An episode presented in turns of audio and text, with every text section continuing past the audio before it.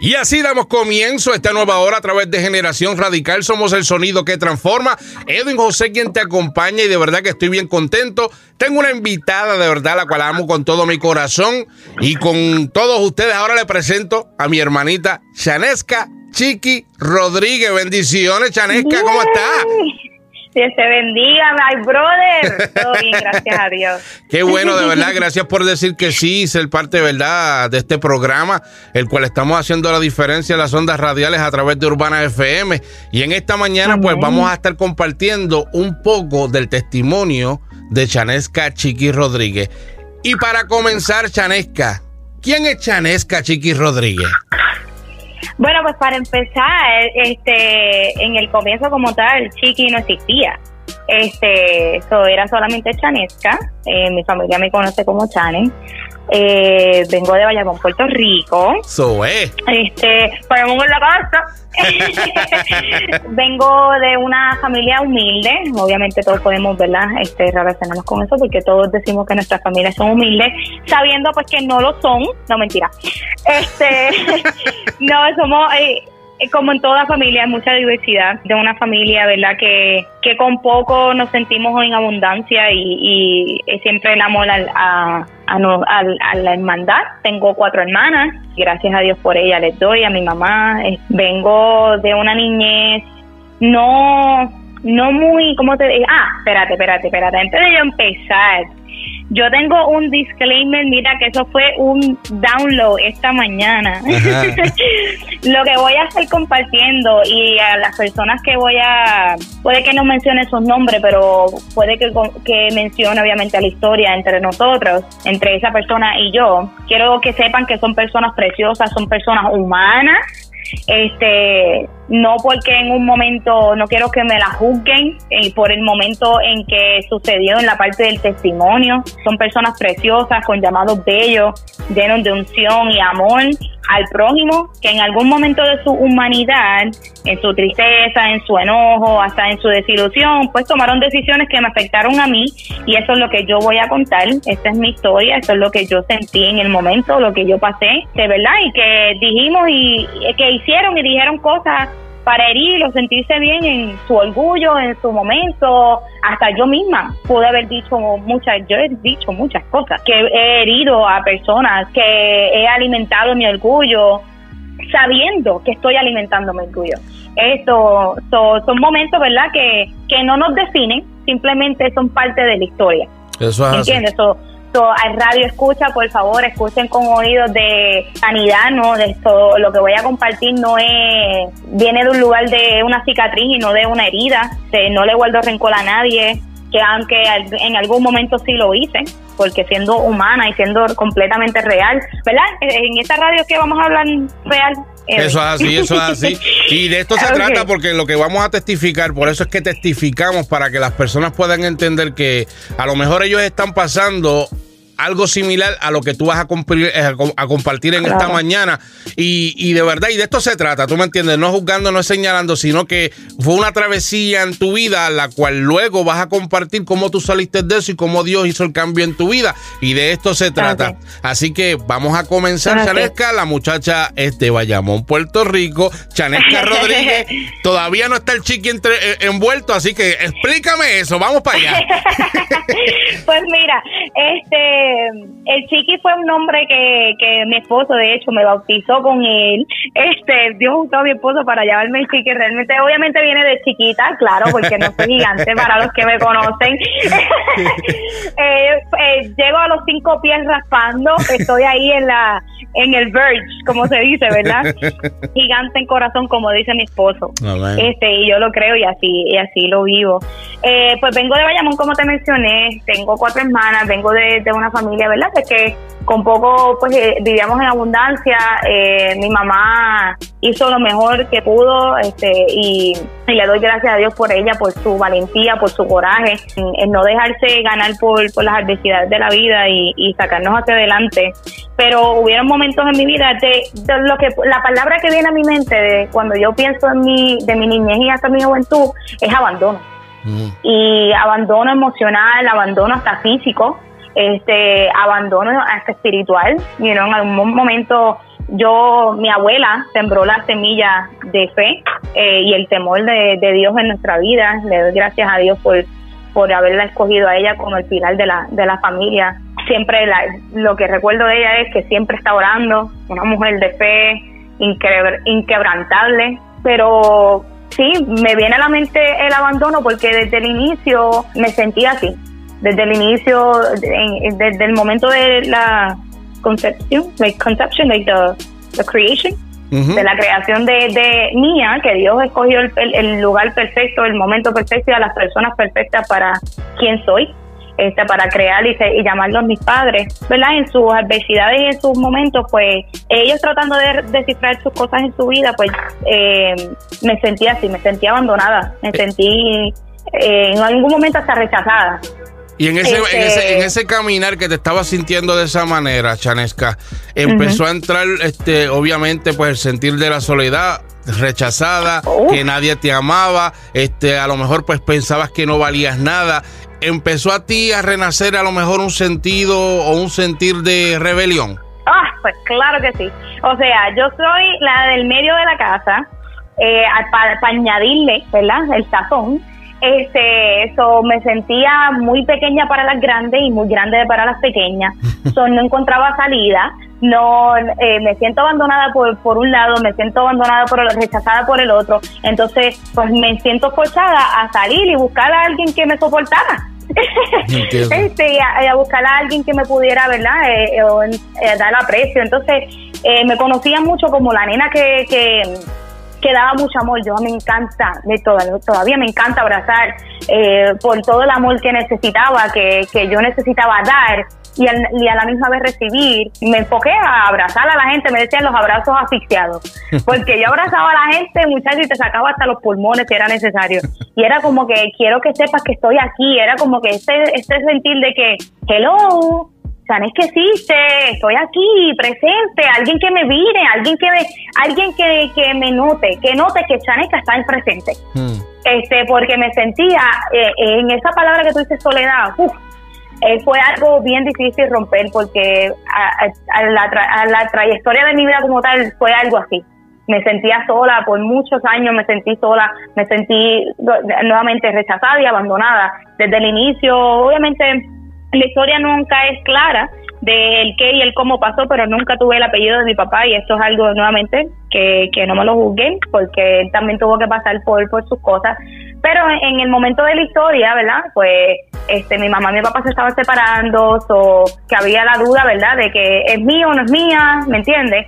Ese tipo de historia. Y pues eh, soy una copy y paste de mi padre, versión mejorada, claro está, que, que, quede claro, que quede claro. Y él lo sabe, él lo sabe, no mentira, mentira, humilde, humilde.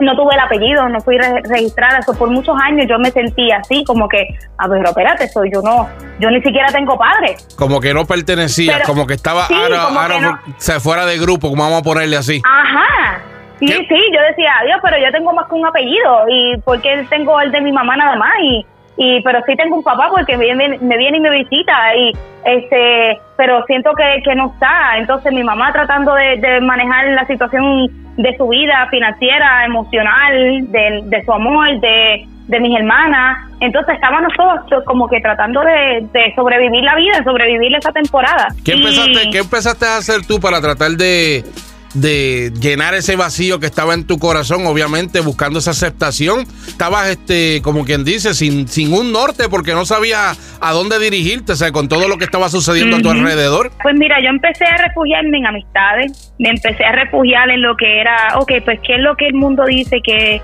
pues una, una niña o una mujer debe ser.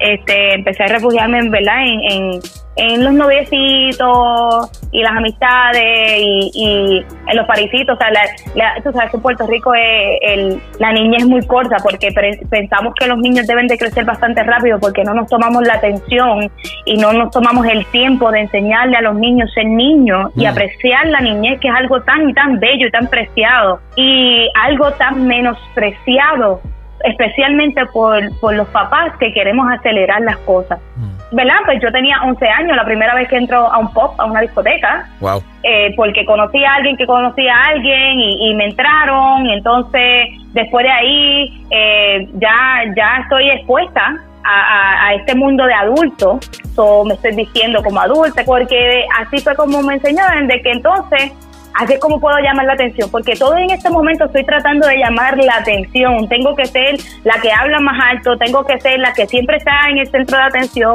tengo que ser la que siempre está hablando, la que la que trae el tema, la que te hace reír, la que te da un abrazo de confort, ¿me entiendes? So, todo era como que para mí, para mí, para mí, como yo, yo, yo, yo puedo llenar mi yo. Y me empecé a llenar con eso y al final de todo, obviamente, sabemos que eso no nos llena. Se, me hirieron mucho en el área de, de los hombres, ¿verdad? De, del amor. Me hirieron mucho. este Yo decía, pero espérate, me pegaron cuernos aquí, al, buen boricua, ¿verdad? Entonces me mintieron y mis amistades son unas hipócritas porque por un lado me están hablando y por el otro están apoyando a la otra, que me están pegando los cuernos con ¿Me entiendes? Todo esta, este tipo de historia que, que la triste realidad es que se ha vuelto común. So, entre la niñez y la juventud fue de un brinco. O sea, de, yo me acuerdo, obviamente, me acuerdo haber tenido una infancia bonita también. Me acuerdo haber corrido por el monte, en las montañas de allá arriba de, Bayamón y, haber corrido y eh, haber experimentado la, naturaleza con los animales en casa de mi abuela, con mis primos. Con, también tuvo algo bonito, pero estas fueron las cosas que marcaron mi niñez y que marcaron mi juventud, que yo estaba buscando esa identidad. Dentro de ti, dentro de ti había un grito que la gente no estaba oh, escuchando. Y ese era el grito como oh, que I need I need someone, o que necesitabas ese amor, pero yo creo que el amor que estabas buscando yo creo que era de tu madre, de tu padre, de tu familia, de verdad que sí. Podemos balancear en cuestión de cuál era la diferencia de la chanesca que estaba como al garete en la calle, pero cómo se sentía ella cuando iba para casa de su abuela, que fue la que estaba inculcando y estaba sembrando una semilla diferente en su vida. Pues me sentí en paz. Me sentía que no necesitaba ser alguien para llamar la atención. Mi abuela nos daba sábanas, y nos compraba muñequitas de estas de dos o tres pesos, me acuerdo en Topeca, que ella venía y compraba en Topeca, ay no, este, que venía y compraba en Topeca las muñequitas estas que son un chipichapi de estas, pero ella, pues yo voy a tenerlas aquí mientras yo hablo con mis matas, pues ellas por lo menos están en su mundo. Yo cogía la sábana y ponía el abanico y hacía una mansión en el balcón de mi casa de mi abuela y me sentía que yo podía ser yo y no necesitaba ¿verdad? Con la presión de, de, las amistades que yo tenía, este, no necesitaba la presión de que, pues necesito crecer, necesito llevar la vida jorada, necesito vestirme de cierta manera, necesito hacer esto para que entonces alguien me pueda ver. En el momento donde yo iba a mi abuela, que ella nos enseñaba a orar, nos enseñaba a hasta llevarnos bien, con mis dos hermanas mayores, este, hasta llevarnos bien, porque siempre estábamos en esta competencia. Este, y en casa de mi abuela, mi abuela veía eso y ella decía, no, ustedes van a jugar juntas, yo compré las muñecas, pero ustedes van a jugar juntas. Y yo lo odiaba, yo lo odiaba, yo decía, pero es que yo no quiero jugar con estas nenas, estas nenas no me aman, estas nenas no me entienden, estas nenas, aunque yo sabía que ellas me amaban, pero era como que amor condicional. Sí, sí, sí. Este, y obviamente, nuevamente, no me la juzguen porque ellas también estaban pasando por el proceso de ellas y yo sé que ellas me aman y hoy tenemos una relación muy bonita, pero en ese momento eso era lo que estaba pasando. Luego, luego, este, dejamos de ir para el casa de mi abuela y eso fue un caos, mi papá, un caos, porque, ¿verdad? Mi mamá se mudó un poquito más lejos, entonces ya no, ya no íbamos casi todos los fines de semana, entonces ya mi mamá se tiene también el temor de Dios, porque mi, mi abuela de parte de mamá pues también le inculcó y, ¿verdad? De lo que pudo haberle enseñado, de la manera que mi abuela, hasta mi bisabuela crecieron, fue totalmente diferente y, a mi mamá la, la, criaron más eh, restringida, más apretada.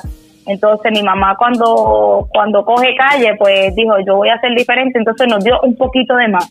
Mm. Este, que verdad, pues hoy en día nos sirve, nos sirve y, vemos la bendición hoy en día, pero en el momento, pues uno, uno dice, ah, yo quisiera ir para atrás para cambiarlo todo, para cambiar las cosas, para cambiar y decirle a mi mamá y decirle esto, pero realmente no cambiaría nada porque me hace quien soy yo, me hace me hace ser fuerte.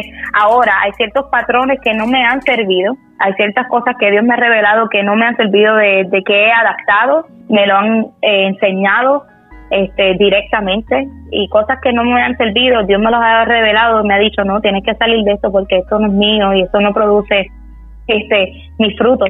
y, me, y me, ha, me ha costado arrancarlo de, de, de, mi sistema, de mi mente, de mi corazón, hasta de mi sistema nervioso, para hablarte aún más, más detallado, profundo, para los que puedan entender. entonces te, este, afectó, todo lo que estabas viviendo te estaba afectando profundamente. Y entonces, al alejarte de la que creaba el balance en tu vida, ¿qué sucedió con tu vida? ¿Qué pasó en ese momento que ya no tenías, verdad, ese balance de tu abuela, la cual entonces te daba, te brindaba ese comfort y te brindaba un norte? ¿Qué sucedió con tu vida? ¿Cómo te estabas sintiendo cuando en realidad te encontrabas con Chanesca tú a tú frente al espejo? Se me encontraba bien seca, me encontraba seca, me encontraba de que rebelde, uff, rebelde, bueno, de toda mi familia, entonces todos estaban diciendo que yo era la más que peleaba y yo decía, pero es que no soy yo el que busca el problema, a mí me busca el problema, yo no quiero pelear, es que me buscan y me cucan. Entonces, y me pasaba peleando todo el tiempo, no tan solo con mis hermanas, pero Ah, pues, ok, pues tú dices esto, pues vamos, vamos a darle un par de puños entonces. Ah, pues vamos, ¿me entiendes? Eso todo era lo resolvía, pues, pues hay una manera de resolverlo y vámonos para la calle. O hay una manera de resolverlo, pues vámonos con los puños. O hay una manera de, resolverlo, pues te voy a sentir, pero tan, te voy a, te voy a, te voy a ofender tanto. Te, exacto, te voy a humillar tanto que te vas a sentir súper pequeño. Y entonces, esto, hoy los conocemos como bullying. Wow. yo empecé a bullear a la gente. Si es una palabra, por favor, escúchenme, pero yo acabo de decir bullear. qué, qué, interesante, de verdad, este, de una persona que, como compartiste al principio, quería brindar ese amor que no recibía abrazando, pero a la misma vez se convirtió en una peliona, una rebelde. O sea, daba amor, pero también rebuleaba. Sí, y era, y sabes qué, yo creo que era más el coraje de no entenderme, el coraje de que no sentía que me entendían, el coraje que sentía de por qué entonces no me aman, por qué si estoy haciendo todo esto para placerte, por qué no, por, por qué no me reciben de la misma, de la manera que yo quiero que me reciban. Eh, pues quiero que me vean como esta, esta niña que, que ama, esta niña que está aquí para ayudar y siempre mis intenciones las malinterpretaban y creo que era eso una de las cosas que activaba mi coraje, de que no me entendían, de que y al no entender de otra gente yo no podía explicarlo porque ni yo misma me entendía. Mm. Y creo que es algo bien crucial, especialmente desde la niñez hasta la juventud, enseñarle a nuestros hijos de, de la importancia de, de, lo que es conocerte y mirar tu corazón de lo que tú quieres hacer, no lo que la sociedad te está diciendo que haga, eh, y no presionar a nuestros hijos con, que, con esta imagen de que, ah, pues yo quiero que mi hijo sea un abogado o yo quiero que mi hijo sea, y todas estas presiones que les ponemos tan innecesarias a nuestros hijos sin que ellos tengan una voz.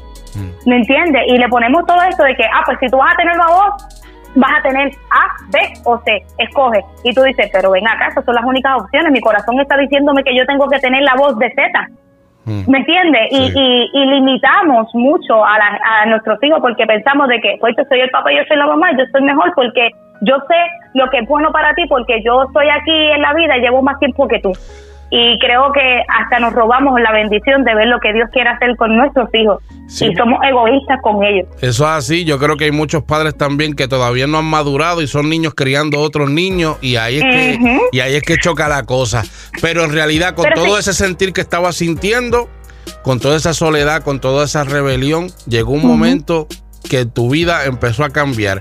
Y quiero que me cuentes cuando venga este ese encuentro que tú tuviste con el Caballero de la Cruz.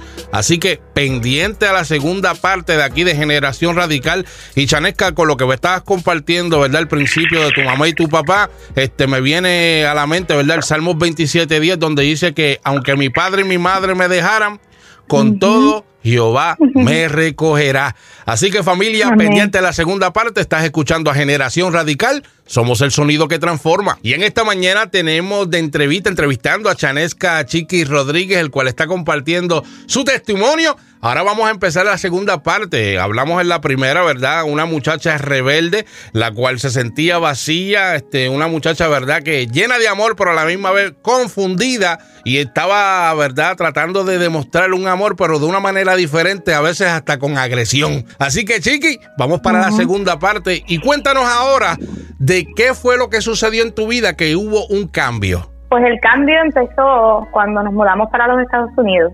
Este, en esta parte tengo 15 años este, me mudó para, para la Florida y empezó a tener más rebeldía porque ahora estoy arrancada de todo lo que yo era, una transición fuerte, todo lo que yo pensaba que me identificaba, este, cogí rebeldía en, contra de mi mamá, yo le decía, yo estoy donde estoy por culpa tuya, yo, a mí muchas cosas, muchas cosas que yo tuve que después pedirle perdón a mi mamá mm. por lo que le dije, ¿verdad? En mi ignorancia y en mi, en mi dolor y en mi ira, este, pues, eh, porque son sentimientos, ¿verdad? Que si no los tratamos nos consumen y nos convierten en personas no muy agradables. Este, y en mi rebeldía, en mi dolor, empezamos a ir a la iglesia. Mi mamá nos, nos dijo, no, vamos a ir para la iglesia, nos vienen a buscar el domingo, y yo, ok, pues nos vienen a buscar.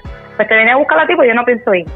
De una niña que le encantaba ir a la iglesia. Ah, no, pues vas tú, porque yo no quiero ir. Antes de, ¿verdad? Sabiendo que, que tenemos llamado y de que tenemos que tenemos propósito, me habían puesto algo en, la, en, el, en el tobillo este, que sí, para envidias y, y cuestiones. Obviamente yo estoy buscando cosas que me llenen, cosas que, que me den dirección, cosas que, me den sentido en la vida, cosas, ¿verdad? Entonces, pues en, un momento de, de entre la niñez y la juventud, pues me amarran algo en la pierna y, y, y yo me aferré a eso, de que sí me estaba protegiendo cuando el poder más grande lo tiene Dios y el único que nos puede proteger de cualquier cosa. y el único que nos puede, nos puede identificar, nos puede dar identidad y nos puede cubrir de cualquier cosa que venga por, que, que venga en contra de nosotros. El, el único que nos puede proteger es él, no un hilito pues yo, pues yo decía, no, pero es que yo necesito ir para la iglesia. Entonces, digo, historia larguísima, corta, mi mamá sigue presionando y me dice, no, vamos a ir. Pues vamos para la iglesia. Y yo digo, ¿sabes qué? Ok, vamos a ir. Cuando voy, esa noche estoy adorando con mi mamá y mis hermanas y en mi cuarto y estamos, pues cada una de mis hermanas tiene un don precioso y tengo una en particular que ella, que es la que va después de mí, ella tiene una voz preciosísima, preciosísima y algo pasa, ¿verdad? Cada vez que estamos todas juntas y estamos adorando a Dios, se siente algo bien bonito, bien bonito. Pues ese día estamos las tres, cuatro, mi mamá y mis dos hermanitas pequeñas, este, adorando en mi cuarto y de la nada se explota lo que yo tenía en mi tobillo. Y yo, pero ven acá, ¿qué, qué pasa aquí? Este, y ahora quién me protege de la envidia y quién me protege de, de, todo lo que me dijeron, ¿verdad? Que se supone que me protegiera. Y Dios me vino y me, me habló en el corazón, me dijo, yo soy el que te guardo de todo. Y lo único que tú necesitas es mi espíritu. Y yo, ok.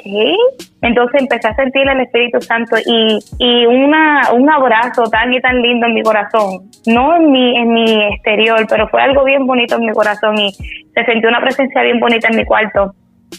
Pero ese no fue el momento en que transformó mi vida. Mm. y uno dice, adiós, pero, pero ¿qué pasó si no estamos sintiéndote tan bonito y todo lo demás? Pues ahí empezó eso. Entonces yo era bien analítica. Y digo era porque todavía estoy trabajando con ellos, pero quiero creer y quiero seguir declarando que era, ¿verdad? Para que no tenga poder sobre mí, de que todo era, ah, pues si no hace sentido, no es verdad. Si no hace sentido, no es verdad. Aunque nuestros ojos lo puedan ver, que es loco. Porque a veces decimos, ah, pues si no lo veo, no lo crees. Pero a veces cuando vemos decimos, no lo creo. Entonces Dios dice, adiós, carajo. en ese momento de, rebeldía, confusión y, y todas estas cosas, este, Dios empezó a trabajar desde ese momento y nos mudamos para, para la segunda capital de, Puerto Rico, que es Kissimmee. Eh, y nos mudamos para allá y, eh, y Dios empieza a trabajar conmigo, empieza a trabajar con mi ira, empieza a trabajar, empieza a cambiar la ira por la comprensión y empieza a cambiar este el enojo por empatía este yo pero ven acá porque yo tengo empatía con esta que yo le quería partir la cara a él son todas estas cositas que, que empecé a notar cambio. Entonces le digo a una amiga mía que me había invitado hace mucho invítame para la iglesia yo no sé qué tú tienes pero vamos este en la iglesia tiene que haber algo y yo necesito ir. Y ella pues está bien antes de verdad esto es súper clave porque antes de yo llamarla y decirle que yo necesitaba ir para la iglesia eh, el día antes eso fue un viernes el día antes yo estoy en, en, un, en un club y yo me sentía, Edwin, tan y tan fuera de lugar.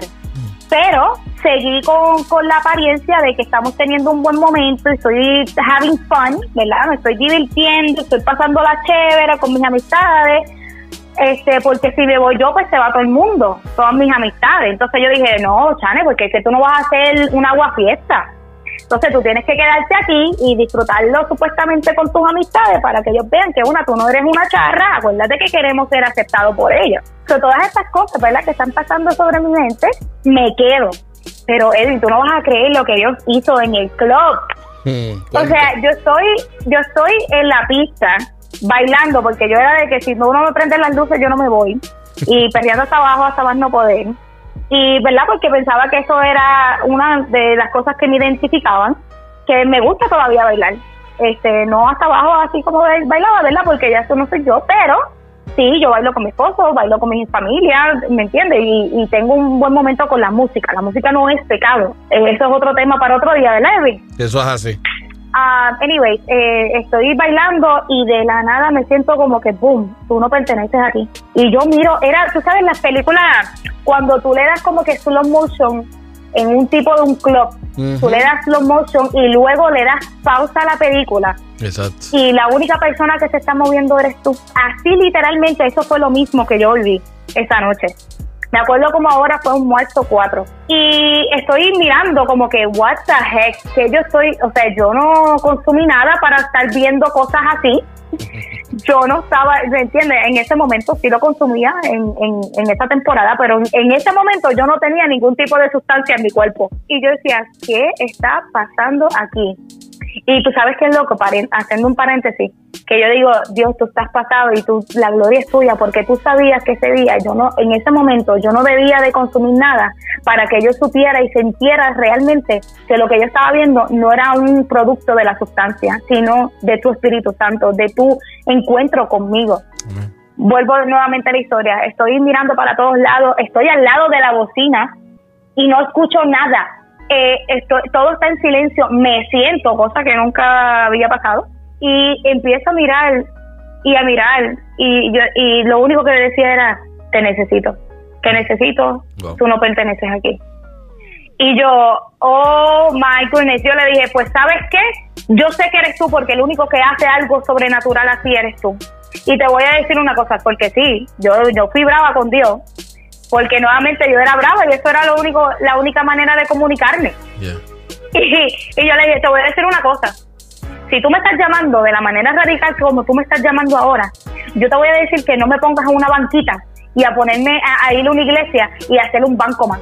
Si tú me estás llamando, más vale que sea para algo grande y más vale que sea para algo fuera de lo que tú me tienes ahora mismo. Así mismo, he took me up for it. Me dijo, ah, sí, pues vamos allá. Porque él se le coge las cosas en serio. Todo lo que le pedimos, sea bueno o malo, él nos lo permite. Come Y después, ¿me entiendes? Este, yo le dije, pues vamos allá. Marzo 5, le digo a la amiga mía, invítame a la iglesia, ella me dice, mira qué casualidad, no hay casualidades en Dios. Mira qué casualidad, hay un concierto de reggaetón hoy y yo, reggaetón, ah, a mí que me gusta.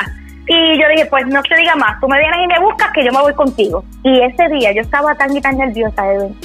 Yo estoy en el lobby de la iglesia y yo digo, wow, yo estoy súper nerviosa, pero estaba ansiosa de, que abrieran las puertas para, para entrar a ese concierto donde eh, hubieron muchos ministros y, y, otras iglesias en esa misma en ese mismo local.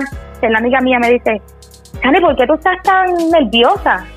Y yo le digo, ay, mami, lo que pasa es que yo sé que cuando yo entre por esas puertas, la Chane que tú estás viendo ahora no va a ser más. Y ella me mira y me mira con esta cara de que, ¿qué tú te metiste antes de venir para la iglesia? este, pero y así mismo fue, y cuando entré por la fuerza me sentí nueva, me sentí renovada, me sentí súper, súper nueva. De, algo que, que, que dejé fuera de esas puertas, los dejé en el lobby y no los recogí. Este, ese, esa noche la pasé súper bien. Yo decía, Dios mío, los cristianos no son aburridos.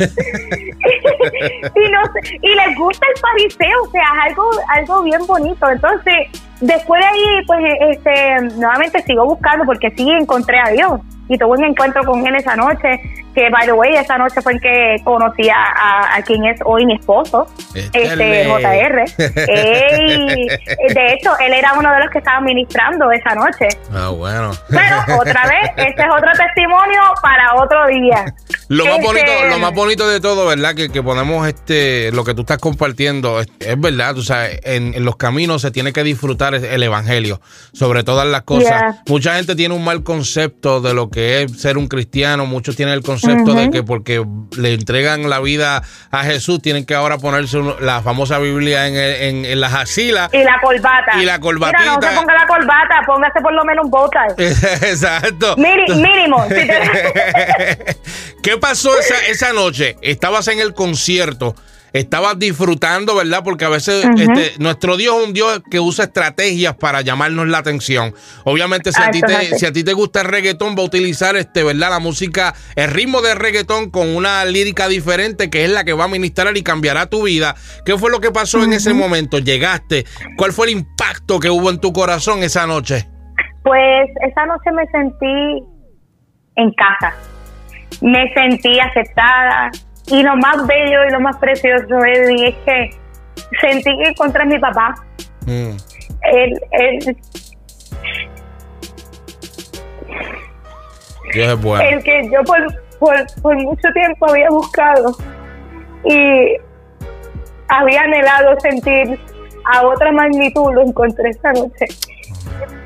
Y lo sigo encontrando el día a día y me ha costado verlo en el medio de, de, todas las pruebas que pasamos, que decimos, ay, esto me está matando, oh, ay, esto me, me duele demasiado, o siento que mi historia se está muriendo, siento que no, no hay rumbo más fuera de lo que estoy pasando. Y le di la oportunidad a él, y creo que, que mi corazón en ese momento estaba dispuesto a cambiarlo todo y a dejarlo todo por lo que Dios tenía para mí porque lo había intentado todo, había intentado algo fuera de él, había intentado algo fuera de mí, había intentado todo lo que en mi, en mi intelecto yo tenía y nada me había saciado como esa noche. Me había, me había sentido y me siento en casa. Y hoy, hoy estoy pasando por otra transición y otra, otro estado de mi vida. Pero el sentimiento sigue siendo el mismo donde, donde encuentro a mi papá, el que nunca me ha dejado, el que cuando sentí que todo y todo el mundo me había dejado, el, el que siempre estuvo conmigo en esas noches donde yo lloraba y decía, ¿por qué nadie me entiende? ¿Por qué nadie me ama? ¿Por qué nadie me busca? ¿Por qué tanto desprecio, desprecio y, y, y, y abandono en mi vida? Y era para entender que en cada momento donde yo me sentía un poco mejor o hasta en los momentos donde me sentía peor, él siempre estuvo presente y me lo dejó saber esa noche. Fue una, una película, una película que él me permitió ver desde el momento que yo tengo uso de razón, Edwin, hasta esa noche pude haber visto la mano de Dios en el medio de todo, en el medio de cada una de mis pruebas, en cada momento donde yo me sentía más sola. Ahí era donde más presente y más fuerza Él me estaba dando. Y yo, wow, gracias Señor, porque me encontraste. Qué lindo, Y ese fue el cambio, y ese fue el cambio. Cuando luego, luego de ahí pasaron muchísimas cosas más este, que yo voy a escribir como varios libros. Ya tengo dos o tres libros que tengo que escribir, que tengo que escribir, pero, pero después de ahí, este, Dios me, me, me aceleró. Dios empezó a acelerar, me acelerar mi, mi ministerio. Este, para hacer la historia súper larga, corta. Este, paso de una transición de una iglesia a otra y sigo brincando de iglesia, buscando buscando esa conexión que había tenido esa noche, buscándolas en iglesia. Y es que lo estaba buscando en, los, en las iglesias y en la iglesia, eh, en la iglesia donde tú piensas que es una iglesia perfecta, no lo vas a encontrar porque es, una, es un encuentro que tienes que tener con Él, no un encuentro con un building. Hmm. Y yo no sé para quién fue eso, pero no busquen a Dios en la iglesia de las cuatro paredes porque Él es mucho más grande que eso. Él es mucho más grande de lo que tú estás buscando, porque lo que tú estás buscando es algo que te haga sentir bien en el momento y Él no quiere que te haga sentir bien en el momento, sino en el resto de tu vida, en el momento que lo encuentras. Y me di cuenta, Edwin, que, que él no estaba en la batería, él no estaba en, en, lo que yo hacía para él, él dentro de la iglesia. Porque eh, eh, me acelera, me, me, me caso, no, él nos viene y nos promueve a, a ser pastores de jóvenes. Nos convertimos en pastores de jóvenes y fue algo súper bello, súper bello, una, una jornada bien bonita de crecimiento, de poder de, su grandeza, de, Dios liberando, de, la gloria de Dios cayendo en, el templo, este, jóvenes siendo transformados, jóvenes yéndose y siendo transformados en otros lugares, este, y habernos permitido ver eso, porque en el momento lo vimos como que, ah, pues fracasamos porque jóvenes fueron de tu iglesia y fueron transformados en otro lugar en vez de la tuya y eso fue una mentira que el enemigo nos puso en, en, en frente. Y yo le dije, no, no, no, pero es que te equivocaste. Porque es que el joven, si no era aquí, esto fue el inicio, eh, eh, fue el propósito de que creciera en otro lugar. Pero nuestro ego y nuestro orgullo dice, no, es que tiene que ser contigo, porque acuérdate que tú eres que tú eres la, pastora de jóvenes ahora y tienen que entonces tienes que ser está perfecto y mm. todo eso que yo yo venía y ponía a Dios en una cajita y lo ponían en un pedestal y yo decía, no me pongas ahí porque yo no estoy solamente ahí, yo estoy en otros lugares también. No me limites. Ahí diste una palabra clara y es bien clave.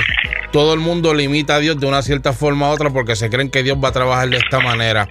¿Qué consejo tú le das a todas las madres, a todas las jóvenes que nos están escuchando en esta hora, que a lo mejor están viviendo lo que tú viviste, de estar buscando esa llenura a lo mejor pues verdad en diferentes relaciones o el aparentar con sus amistades, el, el, el estar haciendo cosas por el que dirán por presión de grupo y a lo mejor se han sentido también así vacía como te llegaste a sentir en un momento. ¿Qué consejo tú le tienes que dar a todas esas damas que, a todas esas damas que nos están escuchando en esta hora?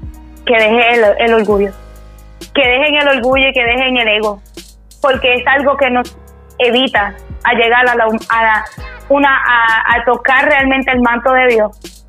Y realmente a llegar a su corazón y que Él llegue a nuestro corazón, porque lo limitamos tanto, lo limitamos tanto en que, ok, Dios, si no, si tú te vas a mover, yo quiero que, mira cómo tratamos de controlarlo yo quiero que tú te muevas y tú me des este tipo de casa. Yo quiero que tú te muevas y yo quiero que mi hija me diga esto tal día. O, yo quiero que mi hijo tome un giro 380, 360 y me haga esto y se convierta en esto. Y entonces eso no pasa y decimos, Dios tú no existes. Hmm. Dios tú no me escuchaste. Dios tú no me amas. Y es todo lo contrario. Dios quiere mostrarte que Él se va a mover una, cuando Él le plazca, como Él le plazca, y mejor de lo que nosotros le podemos categorizar a Él. Y se escucha lindo, pero a mí me costó verlo así. Me han costado mucho, muchos dolores y muchos cantazos haberlo visto de esa manera. Vale la pena, Edwin, vale la pena verlo. Lo importante y experimentar. y experimentarlo de esa manera, pero lo que tú hiciste fue brindarle una oportunidad real a Dios en tu vida. y no controlarle.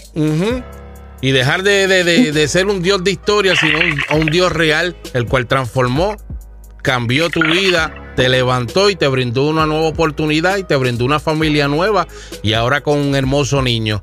Así que de verdad que yo me gozo y si eres tú que te identificas con el testimonio de Chanesca y estás pasando por algo similar, comunícate ahora con nosotros al 407-731-3942. Queremos orar por ti en esta mañana.